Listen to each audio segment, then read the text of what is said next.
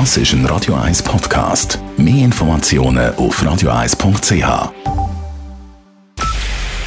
Es ist 9 Uhr. Radio 1, der Tag in 3 Minuten. Mit Sabrina Markolin. Bundespräsident Ueli Maurer hat beim Interview mit CNN nach seinem Besuch bei US-Präsident Donald Trump eine schlechte Figur gemacht, weil er die Moderatorin nicht hören konnte. Das teilte sein Kommunikationschef heute mit. Maurers Kopfhörer habe nicht richtig funktioniert, weshalb ihm die Fragen von der Seite hätten eingeflüstert werden müssen. Dadurch sei der Eindruck entstanden, der Bundespräsident verstehe die englischen Fragen nicht. Dass auch Maurers Antworten in teilweise holprigen und fehlerhaftem Englisch daherkamen, sei zwar nicht optimal, letztlich für den Erfolg Maurers in den USA aber nicht entscheidend, sagt der langjährige Schweizer Botschafter Daniel Woker.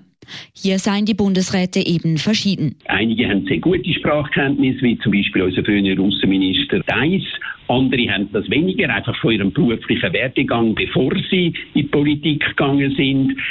Für das hat es ja Mitarbeiter, jetzt im Fall Washington, unser Botschafter, sehr guter Botschafter in Washington, der da hat können einspringen. Also das würde ich nicht allzu hoch gewichten. Mit US-Präsident Trump besprach Maurer im Weißen Haus unter anderem das geplante Freihandelsabkommen sowie die guten Dienste der Schweiz im Iran. Nun ist klar, welche Strafe dem Grasshopper Club für den Spielabbruch in Luzern auferlegt wird. Die Disziplinarkommission der Swiss Football League wertet das abgebrochene Spiel zwischen dem FC Luzern und GC mit 4 zu 0 Vorfä, dem Resultat zum Zeitpunkt des Abbruchs.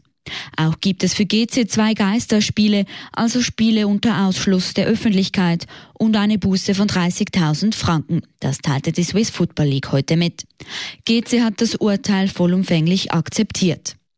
Der Spielabbruch hat auch weitere Konsequenzen für den GC-Hooligan Stefan N.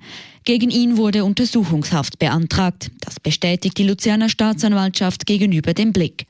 Das Zwangsmaßnahmengericht hat nun zwei Tage Zeit, darüber zu entscheiden, ob der Antrag gut geheißen wird. Die Stadt Zürich investiert in den nächsten zehn Jahren 1,8 Milliarden Franken für Schulbauten. Das hat der Stadtrat heute Morgen mitgeteilt. Neu sollen auch Büro- und Gewerbeflächen angemietet werden, um Platz für die Schülerinnen und Schüler zu schaffen.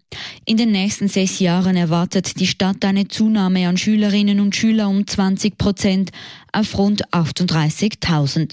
Das stelle die Stadt vor große Herausforderungen, sagte Hochbauvorsteher André Odermatt. Bestehende Schulhäuser sollen saniert und womöglich ausgebaut werden. Außerdem will die Stadt in der Nähe der Schulhäuser auch zusätzliche Räume mieten. Die Wirtschaftskommission des Nationalrats WAC lehnt die Trinkwasserinitiative und die Pestizidinitiative ab. Einen Gegenvorschlag will sie zu keinem der beiden Volksbegehren machen. Beide Initiativen seien zu radikal und zu heikel in der Umsetzung, schreibt die WAG in einer Mitteilung. Eine Mehrheit sieht auch Arbeitsplätze bedroht.